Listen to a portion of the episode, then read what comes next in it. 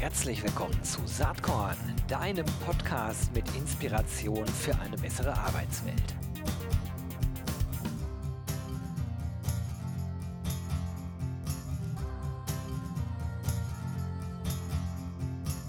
Hallo und herzlich willkommen zum Saatkorn Podcast. Heute mal wieder ein Thema, was hier noch nie thematisiert wurde, was äh, bei inzwischen äh, über fast 300 Folgen irgendwie auch schon fast Seltenheitswert hat. Aber deswegen freue ich mich umso mehr, dass äh, Florian Wagner von Hayes am Start ist. Er ist Senior Abteilungsleiter HR Interim und Projekte. Aber das Thema, worüber wir sprechen wollen, ist HR Freelancing. Finde ich mega spannend und freue mich total, dass du heute hier zu Gast bist. Äh, Florian, herzlich willkommen. Servus aus Stuggi, aus dem Süden, Gero. Hi. Ja, wunderbar. HR Freelancing, das ist, äh, wenn man mit dir so spricht, das ist wirklich ein Passion-Thema für dich. Ne? Äh, vielleicht, bevor wir da einsteigen, erzähl doch einmal ganz kurz, wie du bei Hayes gelandet bist. Du bist da ja schon ein paar Jährchen, fast zwölf. Ähm, wie ist das gekommen? Wie ich tatsächlich bei Hayes gelandet bin. Ähm, ich war davor, ich habe gelernt bei einer ganz, ganz kleinen, äh, spezialisierten Personalberatung ähm, in, in Stuggi, war ich im Recruiting. Und ähm, dann kam die Krise, glaube ich, was war es, zu, zu neun, die Bankenkrise, wo, wo ich eigentlich der letzte Mitarbeiter bei noch war, neben den zwei Gesellschaften. Und ich wollte nie mehr in diese Branche, nie mehr. Und ähm, ich bin dann, lustigerweise, ein Kumpel von mir wollte auf eine Jobmesse wegen einer Bachelorarbeit. Ich bin mit. Und ähm, da war dann äh, eine Dame von Hayes, die heute noch bei Hayes ist, ähm, und ich kannte Hayes nicht, obwohl ich 20 Meter daneben in Stuttgart gearbeitet habe. Und ähm, ich kannte die nicht und habe mit der gesprochen und hatte dann, am Endeffekt hatte ich zwei Optionen. Ich hätte zu einem großen Discounter ins Controlling können. Man kann mich heute noch einen, ganzen Tag für Excel setzen, bin ich happy. Oder ähm, ich konnte zu Hayes im Bereich Freelance wechseln, also Contracting, wie es bei Hayes war, äh, hieß.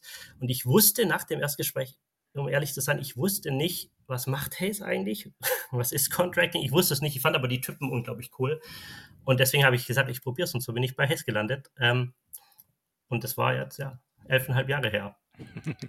Okay, und wie ist es dann dazu gekommen, dass, äh, dass du ausgerechnet beim Themenfeld HR und Freelancing gelandet bist? Wie ist das geschehen? Ähm, ja, ich, ich habe die ersten sieben Jahre bei Hayes, ähm, wir nennen das Finance Contracting, also Contracting des, des Business mit, mit Freelancern und mit kleinen Beratungsgesellschaften äh, für die Projekte zu finden bei unseren Kunden.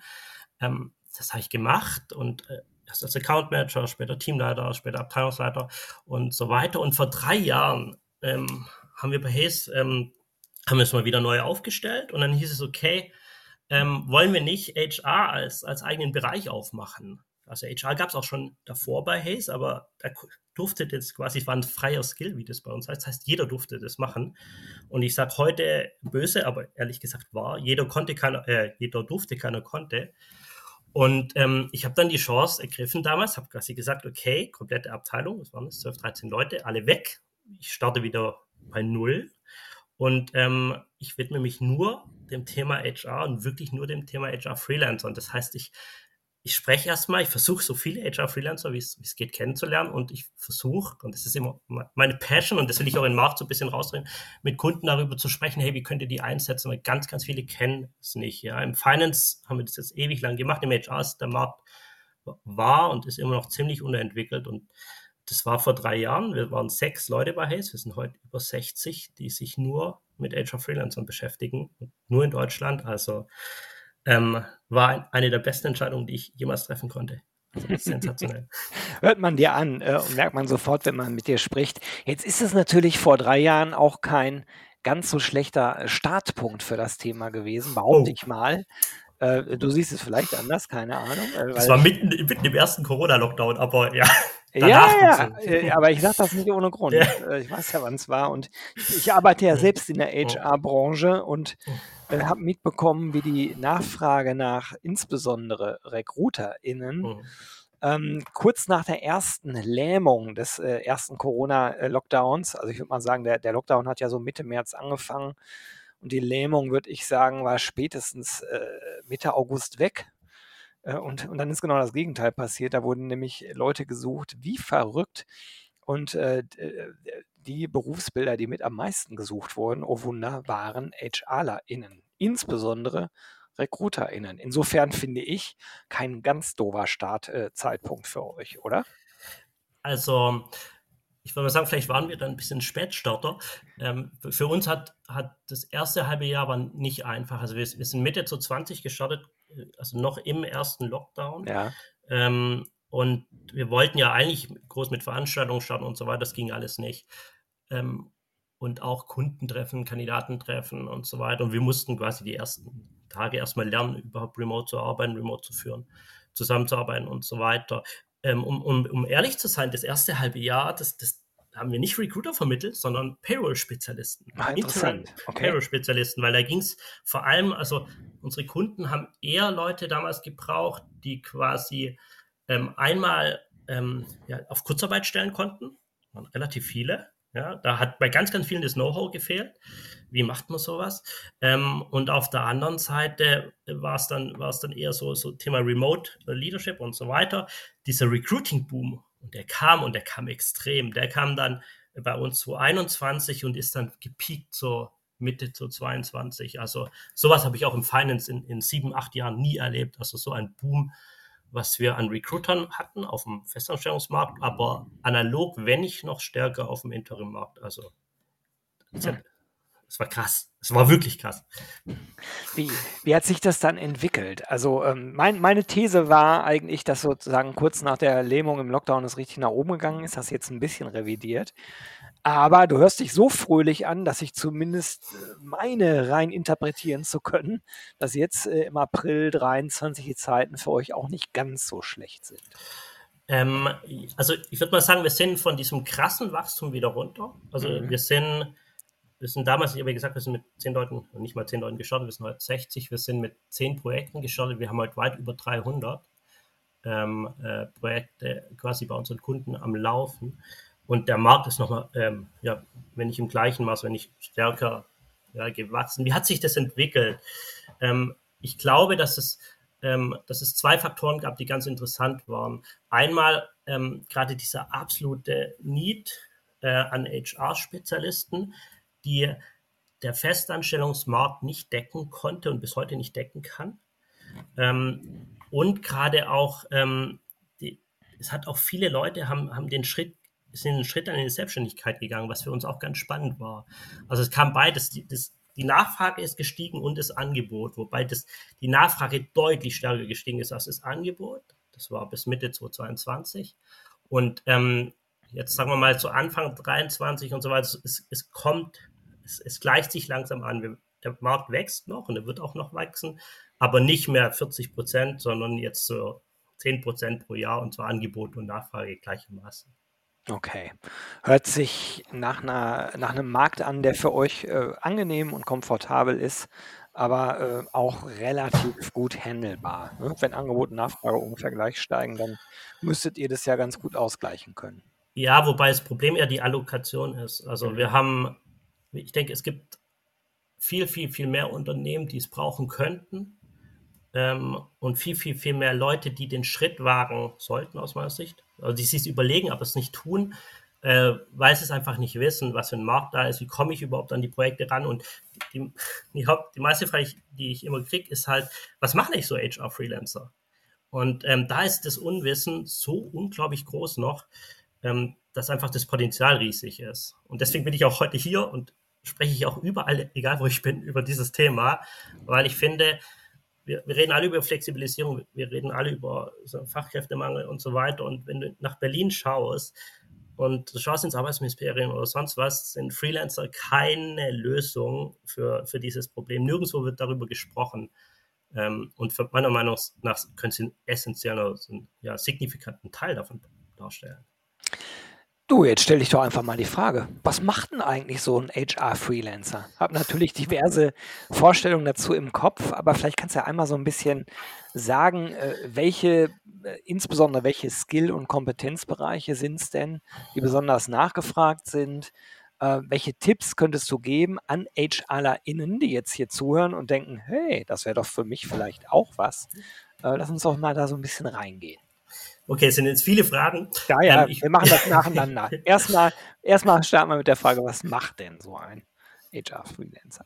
Genau, was macht denn so ein HR-Freelancer? Und, und ähm, da muss ich jetzt schon mal sagen, das ist ein unglaublich bunter Strauß. So bunt wie HR geworden ist, ähm, so bunt ist der Strauß auch. Und wenn wir jetzt nochmal ganz kurz zurückschauen, vor Corona, also HR-Freelancer, sagen wir mal 2019 oder so, oder 2018, ähm, das war ein klassischer Interim-Markt. Also es waren nur sehr, sehr Seniore, oder nur fast ausschließlich sehr, sehr Seniore Interim-Manager, die quasi als Interim-Personalleiter reingegangen sind.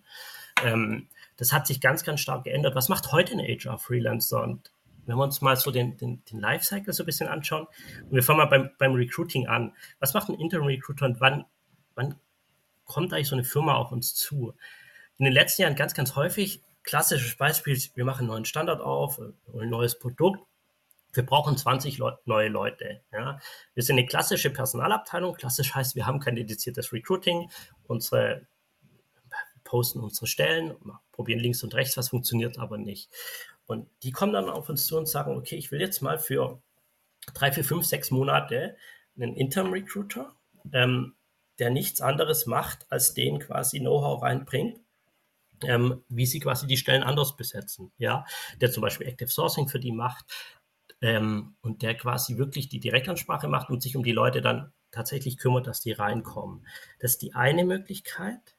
Ähm, und die andere, also die eine, sage ich immer, das ist eine, damit kriegt man sein Problem gelöst, aber es ist nicht nachhaltig. Und die andere, und das ist die viel, viel spannendere Möglichkeit, man holt diesen Interim Recruiter rein, diesen Freelancer, ähm, und lässt dem aber auch quasi nachhaltig arbeiten. Das heißt, er geht dann auch auf die Recruiting-Prozesse ein, ja, ähm, und schaut, okay, die Software, die ihr habt, ist die noch zeitgemäß, können wir damit arbeiten, ähm, wie, was für Prozesse brauchen wir auch, dass die Kandidaten auch wirklich dann nachhaltig da bleiben. Ähm, und das ist was, was quasi so ein klassischer Interim-Recruiter macht. Der geht auf der einen Seite operativ rein und hilft, ja, dieses abzufedern, hilft, diese Leute zu besetzen, bringt neue Ideen rein. Und auf der anderen Seite, wenn er rausgeht, sind etablierte Prozesse da. Ähm, und ist einfach hands-on. Also wie so ein, für einen Berater, der auch umsetzt. Und das ist halt mega sexy. Zweit, zweites Beispiel, ja. Äh, ja, wenn ich weiterfahre, ein zweites Beispiel, das ist auch, sagen wir mal, ein, ein Beispiel, das tatsächlich ein bisschen traurig ist, aber ein Happy End nachher hat, wo wir unglaublich viele Leute reinschicken ähm, und ganz, ganz tolle Freelancer und Freelancerinnen reinschicken, ähm, ist quasi in die Rettung von, von, von der Implementierung von HR-IT-Systemen. Also wir haben so viele Kunden, die haben wirklich deprimierte, teilweise HR-Abteilungen und HR-Mitarbeitende, weil sie eine neue HR-IT-Software bekommen haben, die aber nicht läuft. Ja, weil bei der Einführung was nicht äh, gepasst hat, ja, oder weil einfach Know-how nicht da war oder man hat mehrere Standorte, historisch bedingt mehrere Software, hat das eine eingeführt, ähm, der Know-how-Träger ist weg und so weiter. Und das ist ein mega spannendes Feld, weil da gibt es tatsächlich dedizierte Freelancer, die gehen dann da rein, sind Experten jetzt meistens in einer bestimmten Software, ja, das heißt SuccessFactors, Workday, aber auch in den kleinen Lösungen und helfen quasi die Prozesse, die du natürlich dann auch anpassen musst an die Software, so hinzumachen, dass es dann auch funktioniert und geben dann auch Tipps in der Praxis, wie, wie, wie kannst du das System richtig nutzen. Und ähm, so retten wir quasi HRIT-Einführungen und das ist wirklich, das macht 10, 15 Prozent unserer Projekte aus. Ähm, die, die es natürlich schlauer machen, holen sich davor jemanden rein, weil es ist immer die eine Sache, ein HR-IT-System einzuführen, aber wenn du, es ist kein Abstells für, das sich darum kümmert und der das auch kann, ja, also es, es reicht ja nicht quasi eine gute Software zu kaufen, ähm, sondern brauchst auch jemanden, der, der, weiß, wie du es einführst und, was, und der am besten die Fehler schon mal für dich gemacht hat. Ähm, ja, und das ist ein anderes Beispiel. Es, es ist unglaublich breit. Ich könnte, ich könnte eine halbe Stunde erzählen, ich könnte eine Stunde jetzt erzählen, aber es mal zwei Beispiele, aus der Welt, was eigentlich so HR-Freelancer machen. Ist auf jeden Fall ne, spannend und man kann sich jetzt natürlich beliebige HR-Themen vorstellen in sozusagen äh, äh, beliebiger Tiefe und in beliebigen Spezialisierungsgrad, wo man da tätig werden kann. Jetzt ist das natürlich so, dass das wahrscheinlich auch nicht für jeden und jede was ist. Ne? Also das ist ja durchaus, äh, wie du eben auch schon angedeutet hast, mit einem Beratungsjob vergleichbar. Du bist halt eine bestimmte Zeit äh, bei einem Kunden im Einsatz. Und dann ändert sich das wieder. Das ist für manche Menschen, glaube ich, äh, total reizvoll und spannend und für manche vielleicht auch äh, eher anstrengend. lass uns doch mal ein bisschen über das äh, Profil sprechen von Menschen, ähm, die für so einen Job geeignet sind. Also worauf schaut ihr? Worauf schaust du bei Hayes, wenn sich Leute bei dir melden und sagen, ich habe Bock auf HR Freelancing? Da gibt es ein paar, paar Sachen. Also ich sage mal, drei Sachen müssen passen. Die Leute müssen sich rechtlich informiert haben. Das können wir nicht. Wir dürfen keine Rechtsberatung machen. Das muss jeder für sich selber machen. Ähm, Besser mit einem Steuerberater oder ja, gibt es auch Kanzleien für, aber auch Verbände für. Also wirklich, was bedeutet das rechtlich? Ja, ich arbeite jetzt auf Projektvertrag, ich habe keinen Arbeitsvertrag mehr, ich bin ähm, kündbar quasi, es gibt keinen Kündigungsschutz. Ähm, Kündigungsfristen sind meistens 14 Tage, wenn nicht kürzer. Ähm, ich werde am Monatsende bezahlt und so weiter. Also was bedeutet es überhaupt rechtlich? Dann ist, was meiner Meinung nach ganz, ganz wichtig ist, ist, ähm, man braucht Expertise, um am Markt zu bestehen. Selbstständig machen kann sich jeder, selbstständig bleiben nicht. Ähm, das hat auch so ein bisschen die, das hat man die letzten Jahre ein bisschen gezeigt, wenn ich sage, es sind unglaublich viele neue Freelancer auf den Markt gekommen, es werden sich nicht alle davon halten, ähm, weil auch viele mit, mit wenig Expertise auf den Markt gekommen sind und das funktioniert tatsächlich in guten Phasen, auch, auch da, wenn man schlechte Referenzen kriegt, kann man ein, zwei, drei, vier äh, Projekte machen. Das wird heute nicht mehr funktionieren. Mhm. Also Expertise in einem gewissen Bereich ist essentiell oder stark generalistisch ähm, unterwegs, auch mit sehr, sehr äh, guter Erfahrung essentiell. Und das Dritte, und das ist auch ein ganz, ganz wichtiger Faktor, das ist das Thema Mindset. Also wirklich, was, was du gerade gesagt hast, was bedeutet es eigentlich, ähm, sich selbstständig zu machen? Ja, also wirklich zu, sich einen Businessplan zu machen und auch zu sagen, okay, ich bin jetzt selber dafür verantwortlich, dass ich dann das nächste Projekt habe. Klar gibt es Provider wie, wie uns, es gibt auch äh, viele kleine dedizierte HR-Provider, äh, die da echt einen guten Job machen. Ähm, aber trotzdem sich selber darum zu kümmern, ja, dass, dass das Cash nachher auch reinkommt und dass dieses Folgeprojekt kommt. Ähm, und dann auch zu überlegen, okay, will ich eigentlich noch fünf Tage? Will ich jetzt vier Tage machen? Wie biete ich das an? Was ist mein äh, Stundensatz, mein Tagessatz? Das ist ja für jedes Projekt anders. Ähm, das ist, ähm, und was auch wichtig ist, nicht stehen zu bleiben. Ja, auch das Mindset, okay, ich muss mich weiterbilden. Ja, wenn ich zum Beispiel über, vorhin über diesen Recruiter ähm, spreche, der, der der Firma hilft, zum Beispiel ein ATS-System, also ein Recruiting-System auszuwählen, ja, dann solltest du davor auf einer Messe gewesen sein und dich zu informieren, was gibt es eigentlich am Markt. Mhm. Ja, und sowas. Und das ist, glaube ich, was, was ganz, ganz, ganz wichtig ist. Ähm, Gerade auch, weil die, die Rahmenbedingungen in Deutschland jetzt nicht die einfachsten sind, um sich selbstständig zu machen und das Thema Scheinselbstständigkeit schwebt überall drüber. Ähm, da, um das auch zu vermeiden, ist ganz, ganz wichtig. Und da schauen wir drauf. Also wir schauen drauf, will die macht sich die Person selbstständig, um quasi nachher irgendwo in Festanstellung zu kommen, um Interim zu nutzen und da reinzukommen. Das machen wir nicht. Dafür gibt es Arbeitnehmerüberlassung und andere Formen. Ähm, oder macht sich die Person selbstständig, was, was sie quasi die Flexibilität will, was ihr Wissen einbringen will, was sie anders arbeiten will. Mhm. Und das ist das, was nachher meiner Meinung ausmacht. Was brauchst du dafür? Also vielleicht gibt es ja ein, zwei, drei Punkte. Ähm, also vielleicht hilft es ja eine eigene, äh, äh eigene GmbH oder sowas zu gründen. Stichwort Scheinselbstständigkeit. Ich glaube, das ist äh, durchaus ratsam. Aber ich bin kein Profi, sag du mal. Und ich bin kein äh, Rechtsberater. Ich, ja. ich, kann, ich kann mal unsere Auffassung ein bisschen sagen. Ja, ja genau. Ist, ähm, Scheinselbstständigkeit ist ein nochmal, es ist leider was, mit dem wir uns in Deutschland rum, rumzuschlagen haben, weil, und das will ich auch nochmal so betonen, weil, weil, das, weil der Freelancer an sich oder das gewollte Arbeitsverhältnis ist einfach der sozialversicherungspflichtig festangestellt und nicht der Freelancer. Und ähm, wie kann man das vermeiden? Es ist natürlich die eine Sache, ist quasi ganz stark dieses Thema Mindset. Wenn du als, als Freelancer auch auftrittst, da wird drauf geschaut. Ja, hast du eine eigene Homepage? Ja, kümmerst du dich selber um die Akquise? Ähm, wie trittst du auf? Eine GmbH hilft auch. Ja, es gibt lauter Sachen, die helfen. Ja, aber es, es, gibt, es gibt leider keine Schwarz-Weiß-Liste. Ja, und auf der anderen Seite, und das ist auch ganz wichtig, ähm, ist das Projekt, das man annimmt. Also ein, eine klassische interimistische ähm, Vakanzüberbrückung ist eigentlich in Deutschland nicht möglich in der Form, mhm. ähm, weil es da, ähm, da wird es ganz, ganz schwierig. Deswegen heißt, und sagen wir, also wenn jetzt ein Kunde zu mir kommt und sagt, hey, warte mal, ich brauche einen internen Personalleiter, ja, ein Freelancer darf nicht disziplinarisch führen, er darf nicht in die Organisation eingegliedert sein. Aber was macht, was macht man dann? Man spricht mit dem Kunden und sagt, okay, du hast jetzt deinen Personalleiter verloren, oder deine Personalleiterin und du planst irgendwann in, in jetzt eine neue einzustellen. Und du willst das irgendwie überbrücken, wenn du schon so viel Geld ausgibst und die sind nicht günstig, ja, ähm, dann hol dir doch den Experten rein und lass den nicht nur das Tagesgeschäft machen, erstens, weil es nicht geht und zweitens, was halt riskant ist, sondern hol den auch rein, damit der sich deine ganzen Prozesse anschaut, ja, damit er sagt, okay, wie wollen wir eigentlich die Personalabteilung so und so aufbauen? Ja, braucht es überhaupt nachher noch einen HR-Leiter, vielleicht reicht ja auch ein HR-Business-Partner äh, auf der Rolle. Wir können es ein bisschen kleiner machen oder wir können es ein bisschen umorganisieren.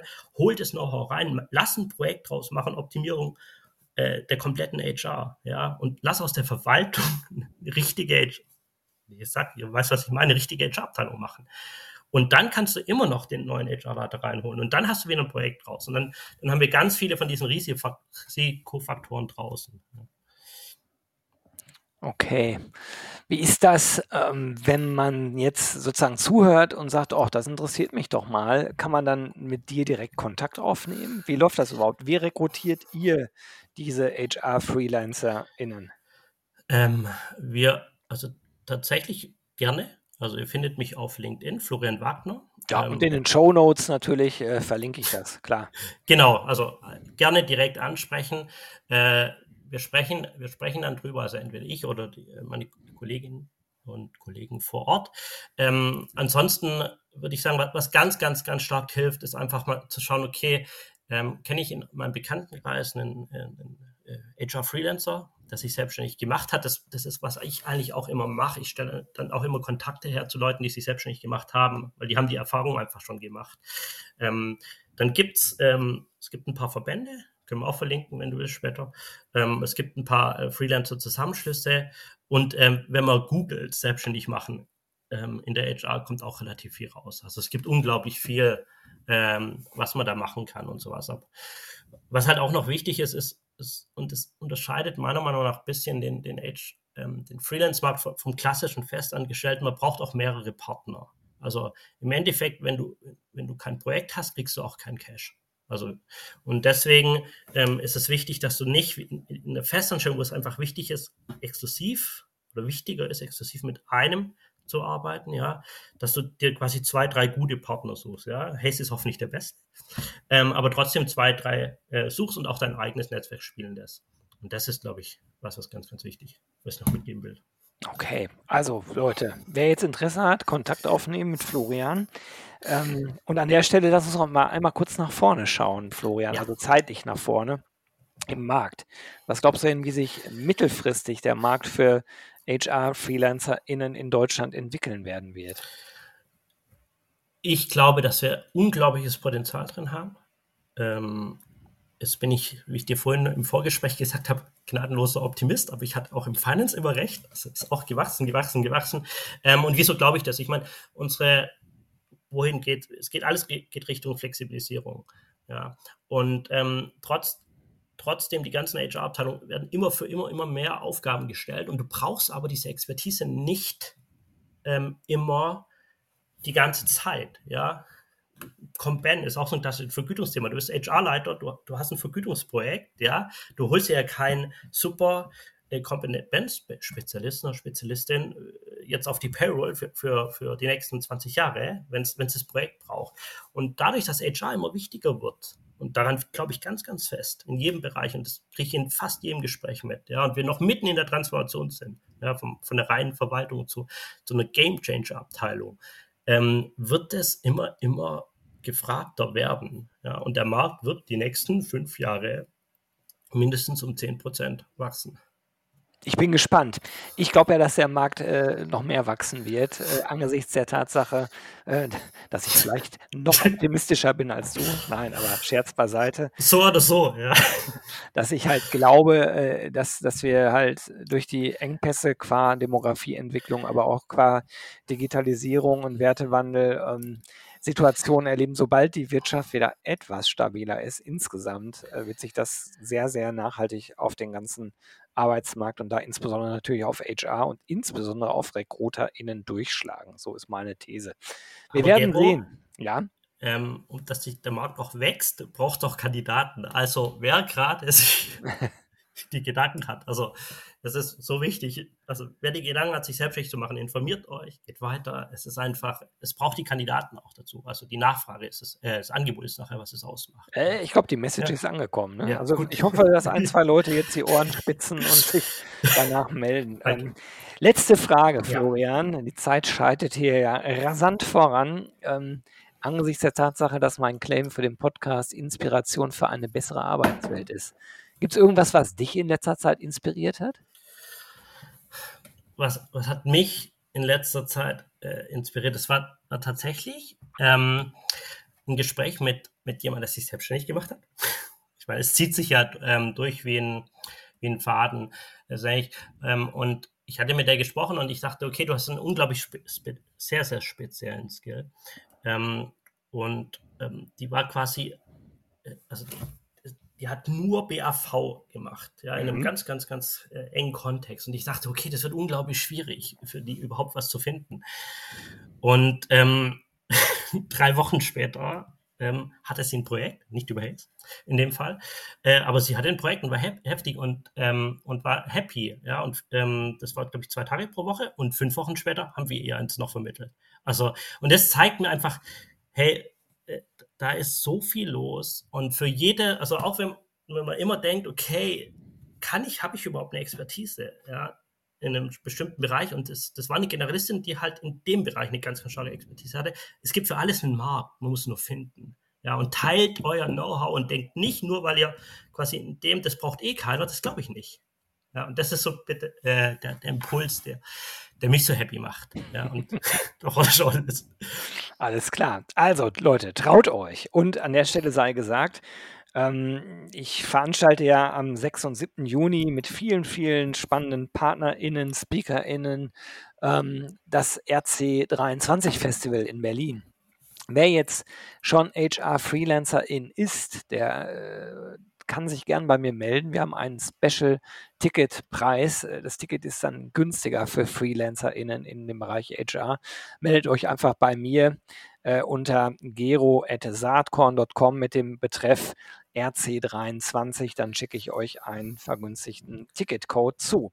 So, äh, das war der Werbeblock. Florian, ich sage ganz, ganz herzlichen Dank, dass du dir eine halbe Stunde Zeit für Saatkorn genommen hast. Wünsche dir weiterhin viel Spaß und Erfolg bei Hayes mit dem Thema HR FreelancerInnen. Vielen lieben Dank, Gero. Alles klar, bis bald. Tschüss. Ciao, ciao. Hat dir diese Saatkorn-Podcast-Episode gefallen? Dann komm doch am 6. und 7. Juni nach Berlin. Da gibt's das RC23 Festival unter dem Motto Open Your Mind to Recruit and Retain. Wir wollen da gemeinsam lernen, netzwerken und feiern. Mit über 130 SpeakerInnen auf sieben Stages in- und Outdoor mit sechs Panels, fünf Workshops, vier Talks, zwei Book-Signing-Sessions, ähm, ganz spannenden Keynotes, Praxis-Cases äh, en masse, einer großen HR-Tech- und Startup-Area mit 40 Startups und äh, HR-Tech-Lösungen mit eigenen Focus-Stages für die Themen Recruiting, Retention und Ausbildung und vieles, vieles mehr. Eine geile Party gibt es am 6. Juni obendrauf. Super Live-Act, DJ, Open End, Food and Drinks included.